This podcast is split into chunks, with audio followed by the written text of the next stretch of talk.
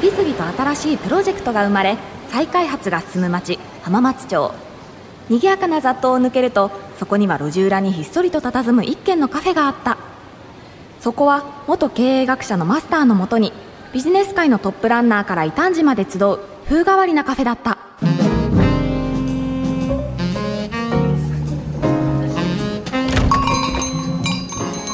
あ高恵美ちゃん。明けましておめでとう。今年もよろしくね。明けましておめでとうございます。ところでマスター先週言っていたお年玉。はいはい。用意してあるよ。はいどうぞ。ありがとうございます。ちょちょっと。なんでそんな慌てて中身確認するのさ。そもそもこのポチ袋の中身入ってないんじゃないかなと思って。もうそこまで落ちぶれちゃいないよ。それにこの後人はいかに変われるかというテーマでエクサウィザーズ代表取締役社長の石山光さんとフォーチャン管理人で東京プラス株式会社代表取締役社長ひろゆきさんがお見えになるからおいしまってしまって。はーい。明けましておめでとうございます。浜松町イノベーションカルチャーカフェへようこそ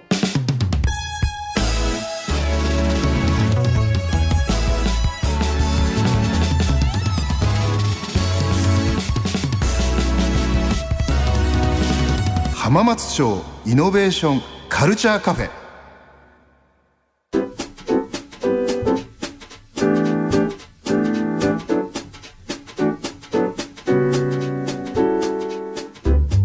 浜松町イノベーションカルチャーカフェ。新年第1回目もですね。常連さんにエクサウィザーズ代表取締役社長石山光さん。そしてお客様にフォーチャン管理人東京プラス株式会社代表取締役社長ひろゆきさんをお迎えしました。石山さんひろゆきさんどうぞよろしくお願いします。よろしくお願いします。石山さんのプロフィールです。石山さんは2006年にリクルートホールディングスに入社しデジタル化の推進や新会社の設立を手掛けられました。2015年にはリクルートの AI 研究所 Recruit Institute of Technology を設立。その後 AI ベンチャーの COO 等を経て2017年に株式会社エクサウィザーズ社長に就任されました。はい。というわけで石山さん今週もどうぞよろしくお願いします。新年明けましておめでとうございます。明けましておめでとうございます。はい。あのね石山さんはもうねあの今回新年の第1回目のゲストでもあるわけですけどもうとにかくこの浜カフェは大常連でいらっしゃって今はねエクサウィザーズというベンチャーもう最近上場しましたけどねのトップを務めてられてるわけですが改めてあのこのエクサウィザーズっていう会社がどういう会社かっていうのを教えていただけますか？はい、あの AI で社会課題を解決するっていうのをミッションにしておりまして、はい。例えば脱炭素ですとか介護ですとかそういう問題をですね AI で解決するということに取り組んでおります。はい。というわけでちなみにこのエクサウィザーズっていう名前はどういう意味なんですか？あはい。エクサがですね10の18乗でウィザーズっていうのがいわゆるその AI が得意なあのプログラマーのことをウィザード級プログラマーとか言ったりするんですけれども、一方で社会課題解決しようとすると脱炭素に詳しい人とか介護に詳しい人とかも必要なわけですよね。じゃあ介護に、えー詳しい人もウィザードそれから、えー AI に詳しい人もウィザードってことで、えーいろんなウィザードの人がいるからエクサウィザーズってそういう名前になってます。ということは、まあ、エクサウィザーズにはそういう、まあ、AI の達人みたいなのがいっぱいいるっていうはいそれでまあ石山さんとしてはどういう社会っていうか AI でどういう社会作っていきたいみたいな思いとかっていうのはあるんですか？そうですね。やっぱりあの社会課題って今まで解けなかったものが、はい。あのこう残積しているっていう印象があると思うんですよね。でさっきのエクサウィザーズっていうのはその今まで出会うことがなかった人たち例えばこうあの介護の達人と AI の達人って一緒に仕事をするっていうのはなかったと思うんですけれども、そういうことができる場を作ることによって今まで出会う人がいなかったことが出会ったことによって解けなかった問題が解けるようになる社はい会みたいな、そういったものをあの作っていきたいなと思ってます。はい。というわけで今週もどうぞよろしくお願いします。よろしくお願いいたします。続いてひろゆきさんのプロフィールです。1999年インターネットの匿名掲示板2チャンネルを開設し管理人になられました。2005年株式会社ニワンゴの取締役管理人に就任しニコニコ動画をスタート。2009年には2チャンネルの譲渡を発表し2015年から英語圏最大の匿名掲示板4ちゃんの管理人に就任今年9月にはダイヤモンド社から99%はバイアスを発売されました。はいというわけでひろゆきさん今週もどうぞよろしくお願いします。はいよろしくお願いします。あのまあ先週のね 昨年最後の放送も大変ハイブローで面白いお話をいただいたんですが、えー、ひろゆきさん昨年、えー、9月に、えー、ダイヤモンド社から99%はバイアスという本を出版されたんですがすみませんちょっと先週もご紹介いただいたんですがあの改めてですねこの99%はバイアスというのはどういう本かっていうのを教えていただけますか、まあ、でも興味がある人は立ち読みしてもらえればいいんで大丈夫です。でいいですかしかも。しかも立ち読み立ち読みだとアマゾンで買えないっていう話はあるんですけど。まあ、まあ、あの立ち読みで気になったら家で読みたいと思えば読んでいただければいいんじゃないかな。はい、じゃあそんな感じでねあの今週もよろしくお願いします。よろしくお願いします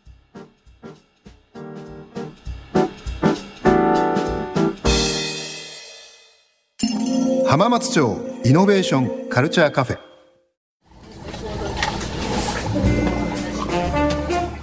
今回新年一発目のですね第1回の、え、テーマはですね昨年から引き続いて大きなテーマとしては人はいかに変われるかということなんですが今週は人は人工知能で変われるのかというテーマでお話をしていこうと思います。例えばこの浜カフェにもですね昨年えーと、ドローンと人工知能を組み合わせてえーとですね、今、林業の復活っていうのは日本でも非常に重要視されてるわけですけどドローンと AI 解析画像解析で木あの森の木を一本一本判定して解析するっていうベンチャーをやってる方に来ていただいたんですね。そんな感じで今我々の社会でもいよいよさまざまな AI が入ってきてるわけですけど石山さんにまずお伺いしたいんですが特にこの今日のテーマ人が変わるかっていうことなんですけど人にまつわる部分でこういったところで AI は期待できるんじゃないかとかちょっと何かお考えがあったら教えていただけますか？そうですね。最近やっぱり印象に残ったのはあの昨年のワールドカップであのオフサイドを判定するときに AI とか画像解析のセンサーがいっぱい入っててっていうので、はいはい、結構ネット上でも賛否両論みたいな形になってたので、あの正確に計測できてていいじゃないかみたいな話とつまんないみたいな話があるので我々はなるべく正確に計測できるように頑張ってたりするわけなんですが、うん、結構あのみんながどういうふうに捉えてるのかなみたいなところとか逆になんか聞いてみたいなと思っていたところでした。ひろゆきさんどうですか？この石山さんの投げかけは。いやあれがその、まあ、基本的には、あの、僕もそれは出てなかったということであろうと思ってるんですけど、ただすごいみんな騙されやすいんだなと思ってて、うん、その、あの、世の中に出回ってる写真で、その1.8ミリ残ってるよねって、三笘さんの足にボールが触ってる写真が出回ってたんですよね。で、直径で計測したら1.8ミリ分残ってるって話なんですけど、ただあれって足で触った時点の写真であって、加速度のあるボールが足に触った後も凹んで、もっと奥まで行ってた可能性もあるんですよ。なるほど。で、あれ GPS で計測してるんですけど、GPS って誤差あるんですよ。はいはいはい。だから、その、本当にそうなのって言われると、あ、出てきた証拠の GPS で計測しました。あの写真見てくださいは、どっちも証拠になってないんですよ。なるほど。なので、その100分の1ミリのカメラとかで全部撮った動画で全てのコマを見て100%入ってないねっていうのが出れば僕も確かにと言えるんですけど、でもみんな AI とか、なんかその IT でっていうと、納得しちゃうってので、だから、あ、みんな騙されやすいなと思って見てるんですよね。なるほどね。だから今も AI で正確性って話をしたけど、まあそうかもしれないけど、少なくとも我々そこまで見せてもらってないですもんね、本当はね。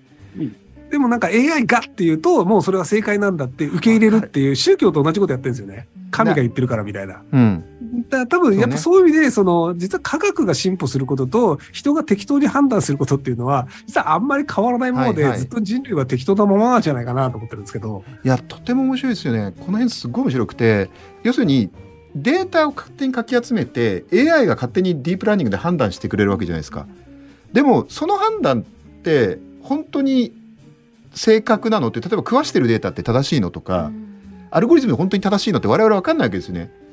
石山さんどうですか？この辺は。なんかあの、実際に AI やってる人の中でも、まあ例えば最近まさに出てきたディープラーニングとかってその畳み込みっていう機能が入ってたりするんですけど、はいはい、何でもかんでも畳み込まれていっちゃって、あの元がどうだったのか気になって気持ち悪いみたいなこと言う人もいるんですよね。うん、そうするとやっぱりなんか、生のものを生で受け止めるっていう機会みたいなところがもうちょっと与えられてもいいんじゃないかなっていう畳み込まれてない社会みたいなあの側面に期待する人っていうのも言っているのかなって気が逆にそれはあれですか、うん、そのローデータそのものを見るみたいなそそういうイメージですか、うん、うん、そうですね。生のものをそのまま生で受け止めるみたいなでもそうすると逆になんかえちょっと変失礼な言い方も AI を放棄した感じになっちゃうっていうことなんですか、ね、そうですねでもなんかわかんないですけどあの坂本龍一さんとかになんかローデータを音楽に変えてもらって聞いてみてどう感じるかとかですねわかんないですけども、ん、なんかちょっと 違うアプローチいろいろ混ぜ込んでいっても面白いのかなとかっていうふうに思うこともあります。あまあでも多分僕も西山さんでそっち側になる気がするんですよね。でも結局 AI わからんと。ローデータで生で出されてもわからんと。じゃあ、信用するこの人が正しいって言ってるものを信用した方が楽だよねっていうところに人は落ち着いてしまうっていう。うん。なるほど。なので、その政治家として優秀かどうかとか、知識を持ってるかどうかより、おにゃんこクラブで見たことある人に投票するみたいな。石山さんどうですか？今のポイントは。そうですね。であの最近あの画像生成技術がまたさらに一段とこう上がってきているみたいなところが、はい、あの昨年末からどんどんこうニュースにもなってたと思うんですけれどもあれこの、まあ、キーワードとか文章を入れると画像が生成されるって感じなんですが、うん、このキーワードとか文章のことをプロンプトって言ってる人たちとかいるんですね。でで日本語にすると呪文って言ってる人たちがいるんですけれども最近プロンプトエンジニアって新しい仕事が出てきたらしくて、うん、あのいいいい画像を生成してくれそうな感じで、いい塩梅の文章を入力してくれる人っていうところ。でさなんですけれどもさらにそのプロンプトエンジニアをサポートする AI っていうのも出てきてもう意味がわからないみたいな状況になってきますね。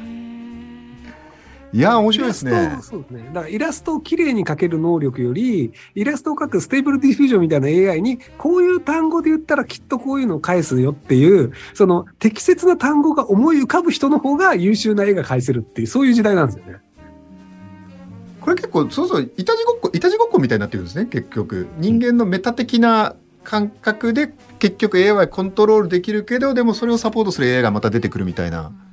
そういう中で今日のテーマは、まあ、人はいかに変われるかということなんですけどかなり実は AI 時代だからこそ AI との付き合い方相当難しいなっていうのは今日はよく分かったんですがその中で自分自身を先週のテーマでもありますけど変えていくとか自分にうまく AI を使って自分をいい方向に成長させていきたいっていう思いが自分にあるとすると石山さんはどういうふうに AI と付き合っていけばいいというふうに思われますか？そうですね。これもまたあの単純そうで難しい問題だなと、うん、えー、ダイエットしたいです。A にあのサポートしてもらいましょう、えー、そしたらめちゃくちゃ厳しいあの減量プログラムが来ました。みたいな。全然幸せじゃないみたいな。でもダイエットには成功しましたみたいな。俺は何がやりたかったんだろうみたいになるわけですよね。そのうち出てきますよね。あの AI をこういうふうに使うと自分がハッピーになるっていう次世代こんまりさんみたいな人とか多分出てくるんじゃないかなっていう気がします。AI 版こんまり。あこんまり AI 版という AI を AI を指南するこんまりさんみたいのが出てくるっていう。そうですねひろゆきさんどうですか？今の石山さんのポイントは。その音楽とかももうその文字列入れてそれっぽいの作ってとかで、じゃあちょっとそのヒップホップに変えてとかっていうともうヒップホップに変えてくれたりっていう時代なので、うん、その音楽とか絵を描くというスキルを磨くよりも、そのこういうして、その単語入れた方がこうなるよねっていうのの、なんとなく分かってる人が強いっていうのが明確になってくると思うんですよね。うん、で、ちょっと前から、あの、検索うまいやつ仕事よくできる問題っていうのがあったんですよ。ああ、なるほど。だからその、ビジネスでこういうマーケットがありますっていう時の説得力のあるデータって検索上手い人の方が見つけやすいんですよね。うんうんうん、で、じゃあどういうソフトウェア使おうっていう時に、あの、こういうソフトウェアがあって、これはこういう欠点があるけど、これが使われてるんですよとかの検索上手い人が見つけてくるんですよ。うんうん、世の中でお金儲けしてるのって検索上手い人の方が儲けてて、うん、そこデータを作る人よりも、その単にそのインターネットを操作できるのが上手い人の方が儲かるってあって、だから絵描きとか音楽もその AI を操作できる方が上手いっていうのになるので、多分その一生懸命手に職をつけるというよりは、だらだらネットやってるようなニートとか引きこもりの方が優秀っていう謎の時代になっちゃうんじゃないかなと思うんですけど。石山さんどうですか？今のそうですね。いや、あの、そう思います。やっぱりこのインフラが充実してくると、うん、あの、それによって活躍できる人の層っていうのも変わってくるっていうのはあるなと思うんですけれども、あの、いいことだと思いますね。今、ひろゆきさんがおっしゃってたことっていうのは。うん、はい、僕ももうちょっとだらだら仕事できるようになりたいなと思います。逆に言うと我々社会がみんなそういう方が稼げるとか結果が出せるっていうのが分かってくると人間はそっち側に移っ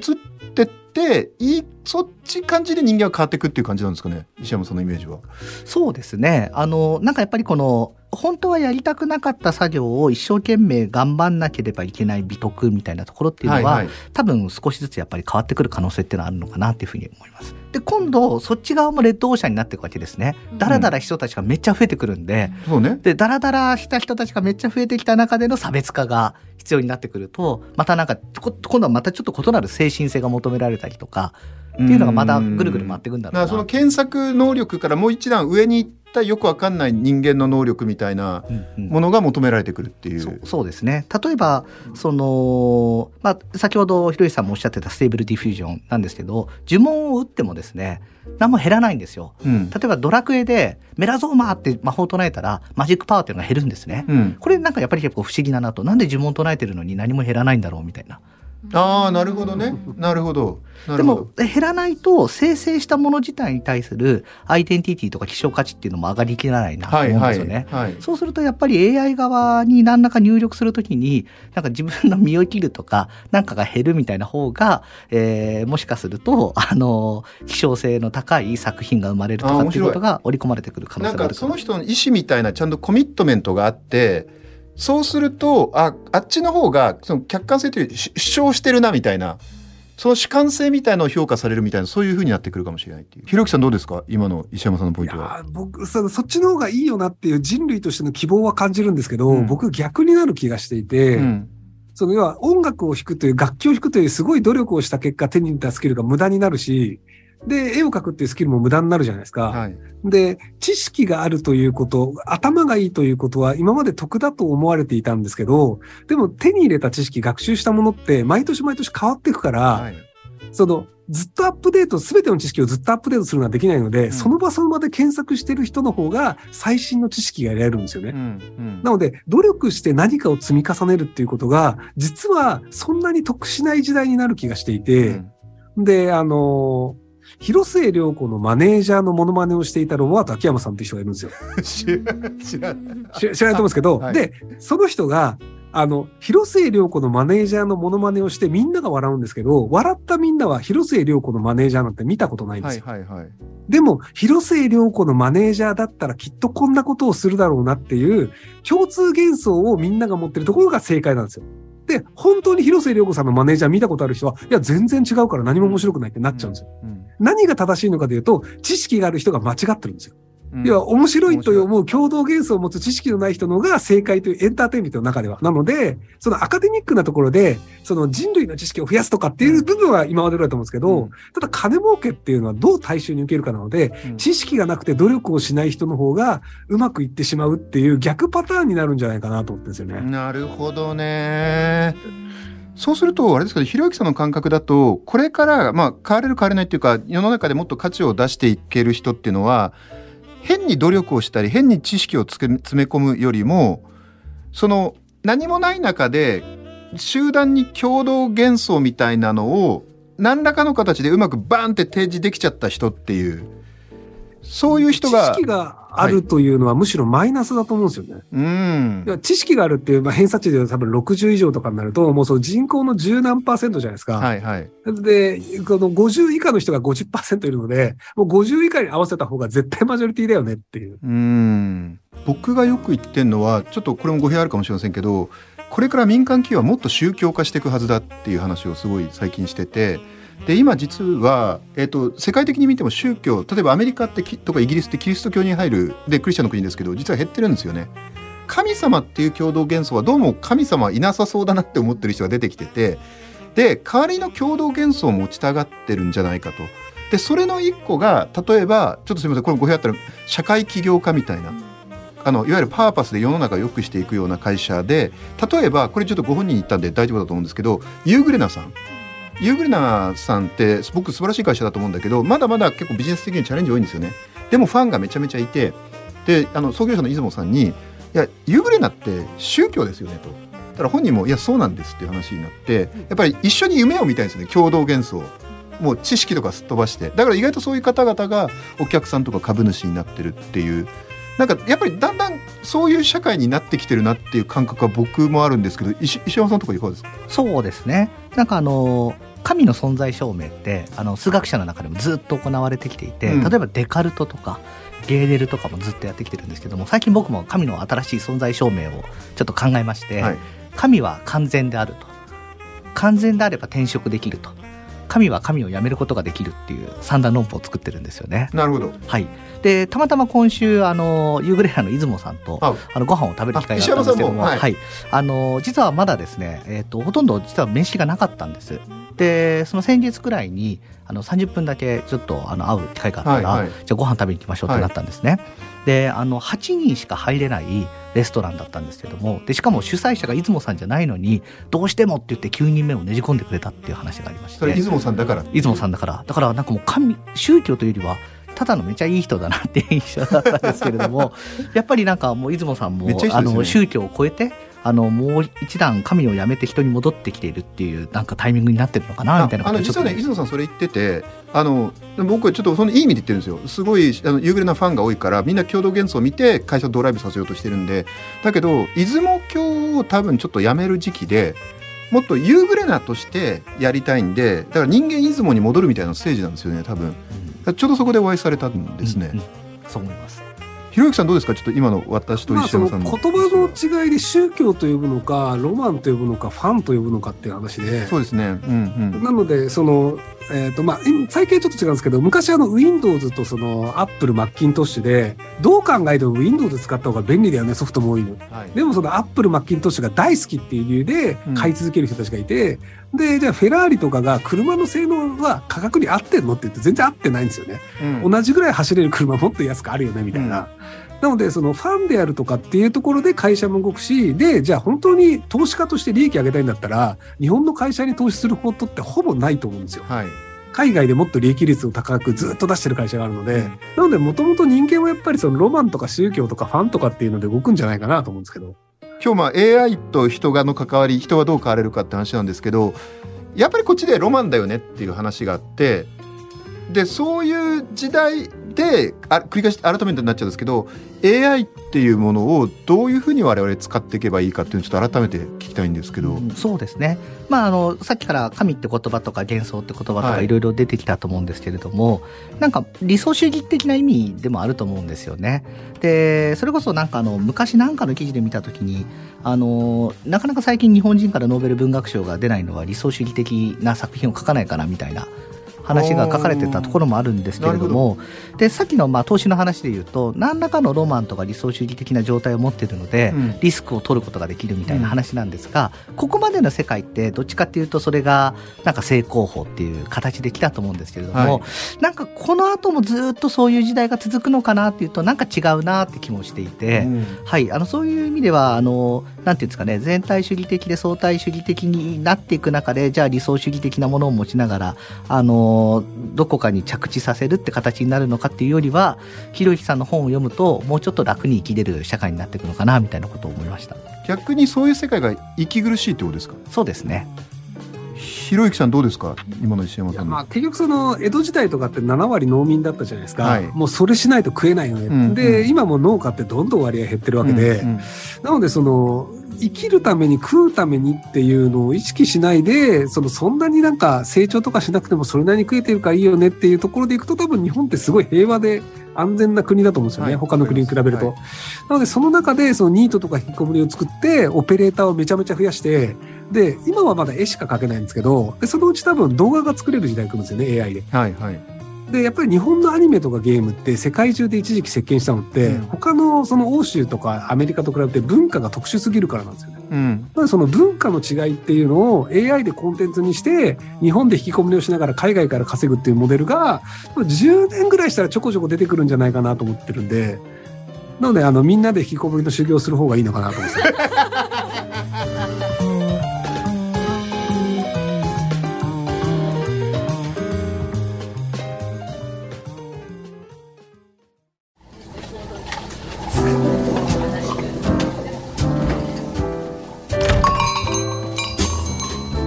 石山さん、ひろゆきさん、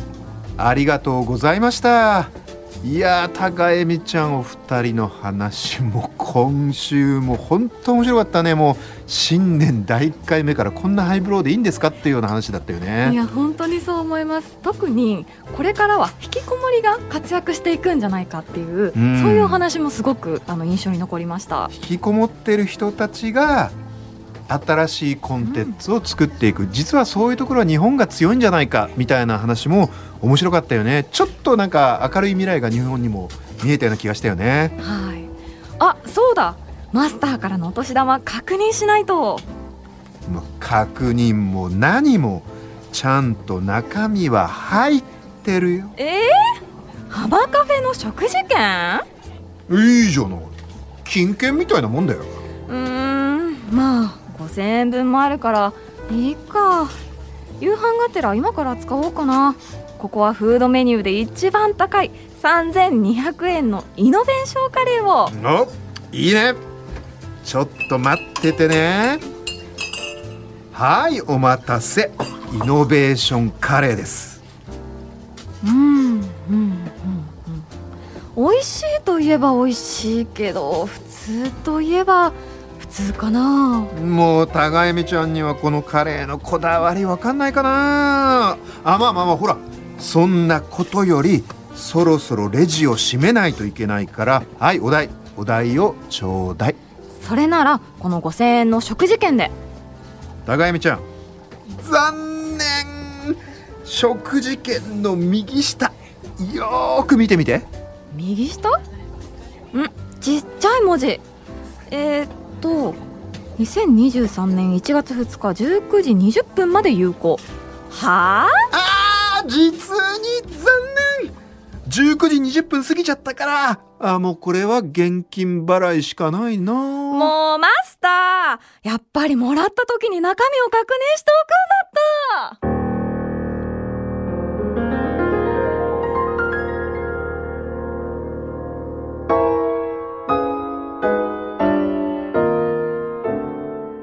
新しいプロジェクトが生まれ、再開発が進む町、浜松町。その片隅にある浜松町イノベーションカルチャーカフェでは、今日も様々なジャンルの熱い議論が交わされ、イノベーションの種が生まれています。また、今回の放送は、ラジコのタイムフリーでも放送から1週間お聞きいただけるほか、YouTube や Podcast、Spotify でも過去の放送を配信中です。こちらもお聞きください。浜松町イノベーションカルチャーカフェ、人はいかに変われるか。出演は常連さんエクサウィザーズ代表取締役社長石山幸。お客様ほうちゃん管理人東京プラス株式会社代表取締役社長ひろゆき。見習い店員高原恵美。そしてマスターは早稲田大学ビジネススクール教授。入山昭恵でした。